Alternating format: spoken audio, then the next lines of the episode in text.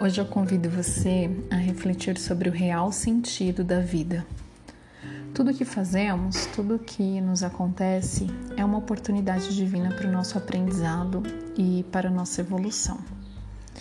E aqui eu gostaria de citar um trecho bíblico de Mateus, capítulo 6, no versículo 19, onde Jesus nos diz assim: é, Não acumuleis para vós outros tesouros sobre a terra onde a traça e a ferrugem corroem e onde os ladrões escavam e roubam.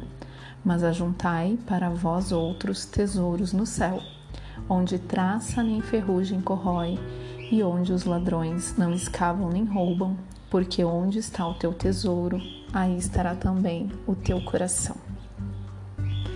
Quando a Bíblia nos fala através de Jesus para não acumularmos tesouros corruptíveis, Jesus não está dizendo que, não deve, que nós devamos ser sofredores, miseráveis e padecer de necessidades materiais, mas sim é, está nos alertando para onde deve estar alicerçado nosso coração e motivações.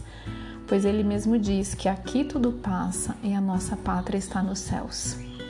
Com essas palavras, mais uma vez, nosso Mestre nos traz o sentido da imortalidade do Espírito a vida não termina com a morte. Nosso chamado nesta terra é fazermos o melhor que pudermos até o último fôlego de vida. É aprender com os nossos erros, levantar-nos e fazer diferente. É amar, perdoar, servir.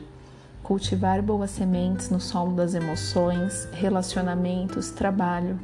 Somos merecedores de termos tudo nessa vida e, mediante nossos esforços, conseguimos mas devemos sempre lembrar quais as reais motivações da nossa alma. Jesus nos ensinou a amar e servir, e é isso que Ele espera de nós.